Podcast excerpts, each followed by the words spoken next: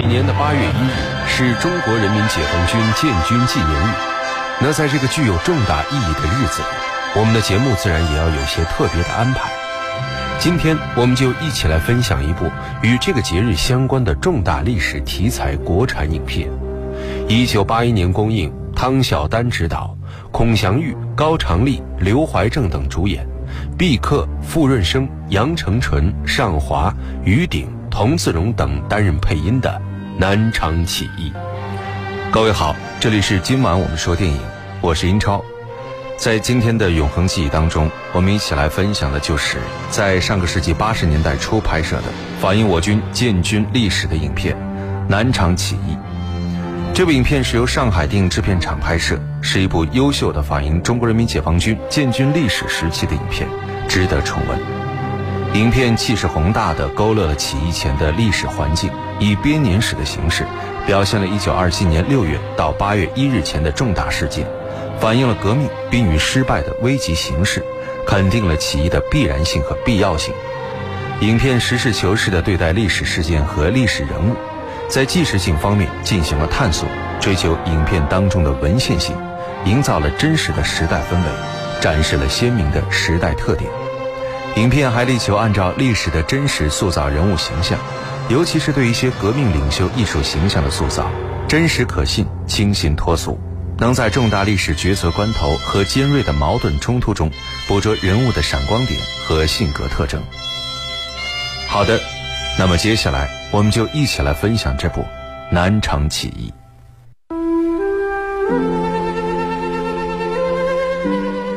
一扇窗。一扇门，一片光影，一个故事，一个世纪。今晚我们说电影《永恒记忆》。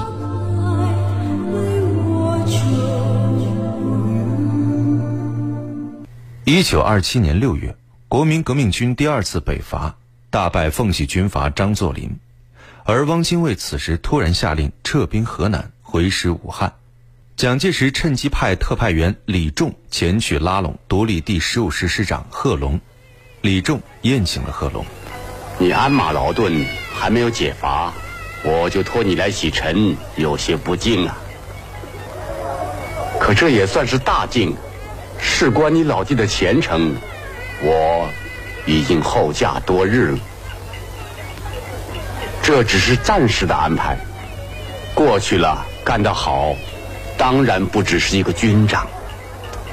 这人不说假话，我是在找一个好的领导。蒋公这个领导好啊，多少人在要求他领导。为了我们能在一块共事，喝一杯，先干为敬。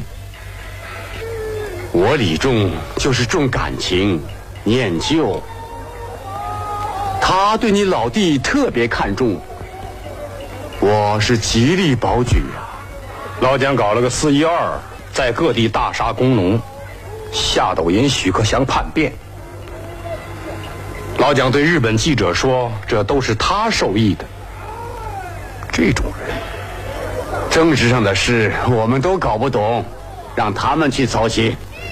你我师长，这时，贺龙的部下突然闯了进来。师长，双喜开小差了，还带走好几个湖南兵。流年不利，人家抬头见喜，我出门碰鬼，有些狗杂种眼睛不亮，有的不愿意跟我干，有的要拖我下水，叨扰叨扰。双喜开小差，是因为他不满军阀枪杀工农，贺龙同情他，放他一马。贺龙将军当时虽然还不是共产党员。但他一直对于国民党的反动统治极为不满，而且和众多共产党员有着深厚的友谊。当时的共产党总书记陈独秀对于汪精卫还抱有幻想。这时，周恩来找到了陈独秀，讨论时局和形势。总书记，革命到了紧急关头，我们不掌握军队，就要任人宰割。再说，部队里不少仁人志士。要求我们党去领导，贺龙就是一个。他为人正直，有觉悟。为什么你总提掌握军队？两党有过谅解，我们自己不搞武装。他们到处摧残工农运动，我们何必把自己捆死？徐克祥的马日事变，就是宁汉河流的信号。不要危言耸听。唐生智已经回湖南去处理了。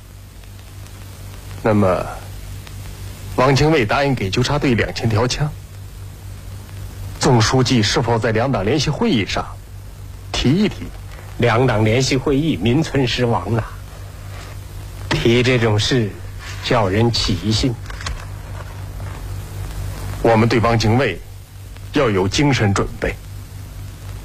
他假左派的面目已经暴露，现在时局的关键是拉住汪精卫，鼓吹东征讨蒋。至于土地革命、工农运动等等，等打下南京之后再去谈判。搞好国民党左派的关系，仍然是我们工作中心。我们没有力量。老包说，湖南农运是地痞哥老会在领导，这怎么能不糟？周恩来认为，这是要更多的争取国民党下层的官兵和群众。于是，他去看望了湖南乡众，在他的开导下，双喜带着很多人又回到了贺龙的队伍上。随后。周恩来来到师部，与贺龙初次相见，然后来到报公馆参加陈独秀、蔡和森、谭平山等人正在召开的中共中央全会。在报公馆召开的中共中央全会上，周恩来报告了汪精卫将要向湖北工人纠察队开刀的消息。经过大家研究，决定解散纠察队，将人员和好枪加入贺龙的部队，保存了实力。在国民党的会议上。汪精卫任命贺龙为二十军军长，任命贺龙为第二方面军第二十军军长。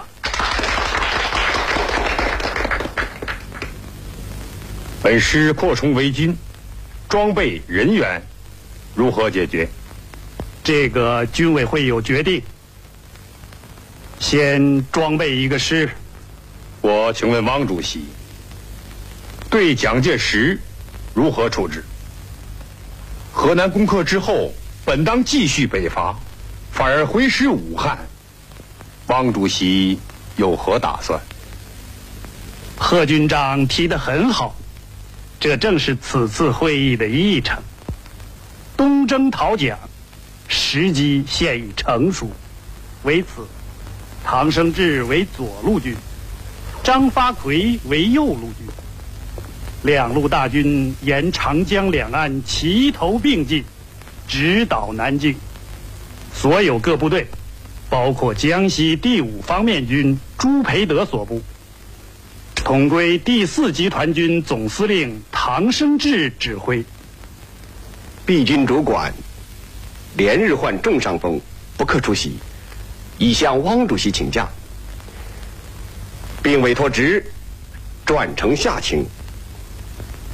毕军上下一体表示，如不与西皮分开，不停止农工运动，本军不愿出兵东征，不愿为西皮东征。何见军长做事未免莽撞操切了吧？动不动通电全国，五人干政之风，万不可张。等唐总司令回鄂再议。七月十五日。汪精卫发动反革命政变，通过了取缔共产党的议案，并且大肆搜捕、杀戮共产党员。面对危急的形势，周恩来、恽代英和李立三等人召开了紧急会议。周恩来在会议上提出了举行南昌起义。在得到党中央同意后，周恩来担任了起义前敌委员会书记。他赶紧抵达了南昌。此时，汪精卫要叶挺、贺龙上庐山，想趁机缴械。参谋长叶剑英密告叶挺和贺龙，他们当即决定把部队开往南昌，以保存实力，准备起义。随后，周恩来邀请朱德一起秘密商讨敌我双方的军事力量。影片当中，朱德由毕克配音。敌人在南昌，只有三六九三个军的一些留守部队，总兵力不超过一万人。五方面军司令部。有一个警卫团，战斗力要强一些，兵力配备这图上都标明了。这是目前南昌政治军事的形势分析，很详细，很具体。看，伏天哪来这么好的马蹄莲？就是他跑遍了南昌，在青云浦才找到了这么一盆。这时，周逸群送来了南昌的情报，去公社社员墙悼念，你一定要找到马蹄莲。对，我们一起去给巴黎公社烈士献花。风流年华，浪漫即刻过剩。看，洁白清爽，花质坚硬。你说，象征先烈的坚毅斗志，象征革命者不畏艰险的性格。我这才知道，爱物也是明智。这种情绪日渐淡薄了。刘伯承和李立三同志都到南昌了，好极了，条件成熟了。一去，你去通知李立三、谭平山、恽代英、叶挺他们，明天开前敌委员会。是。周恩来在听取了朱德的情况介绍后，拟定了南昌暴动计划。于是。周恩来找到贺龙，要他担任了南昌起义的总指挥。敌方派人探听叶挺、贺龙部队的动向，而此时，汪精卫的特派员刁铁民胁迫起义前敌总指挥贺龙清党反共。于是，贺龙召集全体官兵开会，准备清党。刁铁民正在得意洋洋，可是他没想到，贺龙清党清的是国民党。从武汉到九江。从九江到南昌，一直有人动摇我清党，我没有干。今天，我决定清党了。刁先生，请把那份名单给我。好，是国民党员的，站起来，坐下。今天我就从刁先生清起。把他抓起来！哎，贺军长，别误会啊，我是中央党务特派员。老子抓的，就是你这个特派员。贺军长，我是国民党，就凭你是国民党的右派，新军阀的走狗，我宣布逮捕你，押下去。我我。我要到汪主席、张总指挥那里去告你。好吧，我告你。他们认识我，我还不认识他们呢。弟兄们，我们大家是在一块儿很久了的。我不做人家的干儿子，愿意跟我走的，我们一块儿革命；不愿意跟我走的，可以离开部队。我贺龙，从今以后要听从共产党的领导，绝对服从共产党的命令。在座的国民党员，你们听着，愿意革命的，我欢迎；如果搞鬼捣乱，我贺龙的脾气你们知道，六亲不认。而此时，一贯走右倾投降路线。反对武装起义的张国焘赶到南昌，他在会议上阻止起义。我以中央代表的身份，再次提醒你们：武装起义必须采取慎重态度，绝不可轻举妄动。在九江，我就直言拜上过，根本没有讨论的必要。你要坚持己见，动摇军心，我就打倒你。如果一定要起义的话。那就要说服张发奎一起参加。嗯，你中汪毒太深了。张发奎受汪精卫的影响很深，而汪精卫又是唐生智的新欢。你去庐山见过张发奎，怎么样？晚了，一切都晚了。陈独秀害了中国革命，就是他压制工农运动。两湖暴动晚了。武装回击反革命也嫌晚了，但我们要有这个骨气。中国共产党必须掌握武装，必须独立领导中国革命。张发奎不可能参加起义，我们组还可以想办法嘛。你再煽动军心，就把你捆起来。散会，明天继续开。第一天的会议开得剑拔弩张，不欢而散。而在第二天的会议中，双方的冲突更加激烈。张国焘百般狡辩，企图阻止起义。我本来是支持的，为什么变卦？我反复考虑，我们还没有力量发动起义，我们太弱，情况又有新的变化。出尔反尔！你时而对这次起义一万个赞成，要我们放手去干；短短几天，又要我们偃旗息鼓。但是历经痛苦的中国共产党人握住刀枪，对我们举起了刀枪，就绝不会放下。陈独秀这个家长压制下面意见，只知道唱搞好左派关系是一切工作的中心。你要赶快摆脱陈独秀的影响。大家都不敢燃烧革命的火，中国革命还想不想成功？哎，干爹，干爹，别发火嘛！我不是干爹，我是中国共产党党员。是不是这样？暴动照样举行，不发宣言，作为一次兵变。我反对兵变。这时，贺龙将军推开门，特意赶到会场，声明了自己的立场。过去人家总说我是土匪，现在我是干革命了，又作为兵变，这算什么？贺龙同志，这是我们党的会议，我们应该听听广大官兵的意见。贺龙同志，你说下去。我不是共产党员，你也不信任我，但是我还是要把心里话说出来。张发奎给我的电报，催我清党。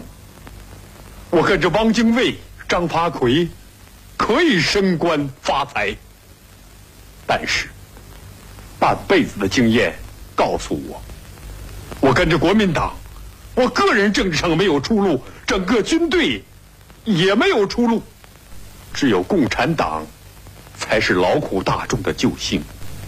我是铁了心跟着他走到底的。这是我的入党申请书，我在心里藏了很久很久了。周一群是我的入党介绍人，入党介绍人还有我，请党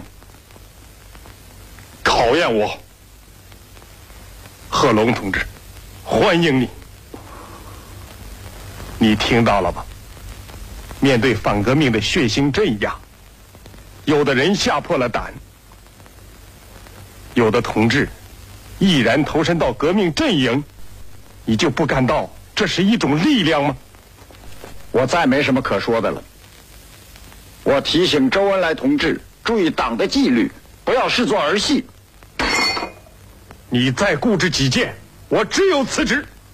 这完全违背中央派我来的精神。打倒他，打倒他！警卫营，哟，捆起来！是，把他捆起来！太玩笑，不能出尔反尔。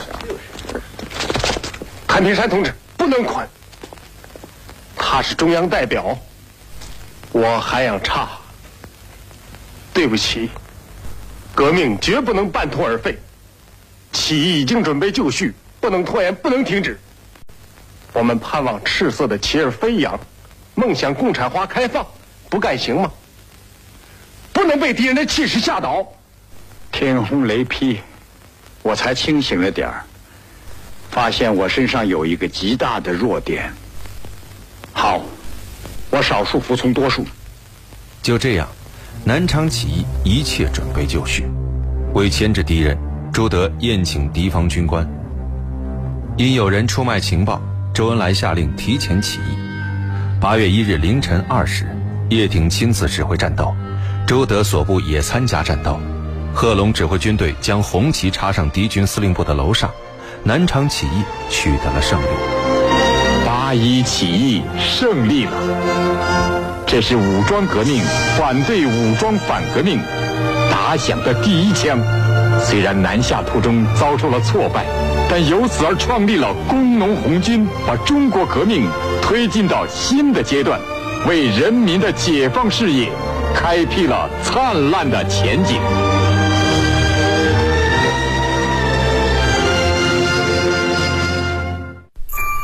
电影是梦想与现实的碰撞。你已经有了洞察力，你有。电影是光与影的交流。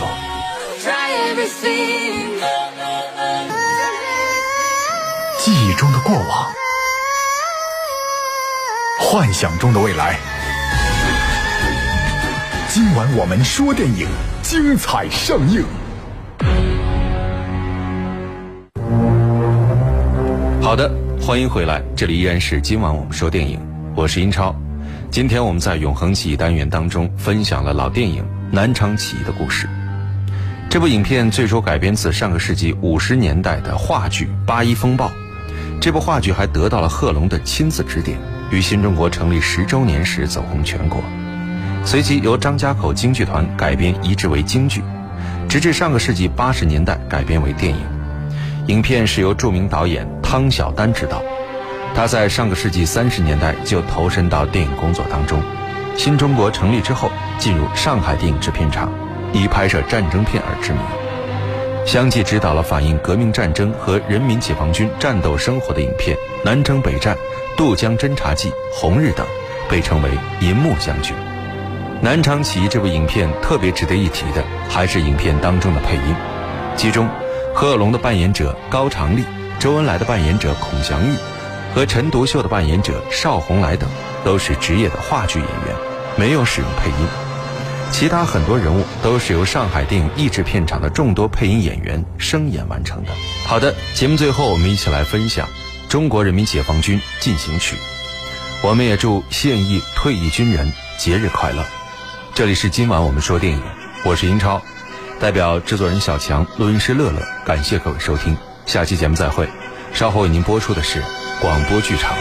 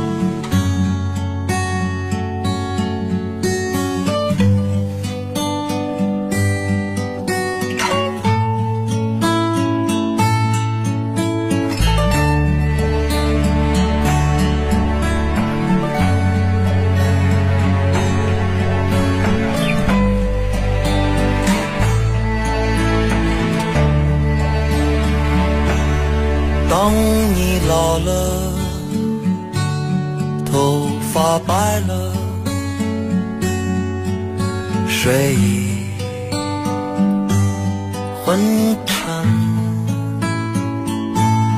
当你老了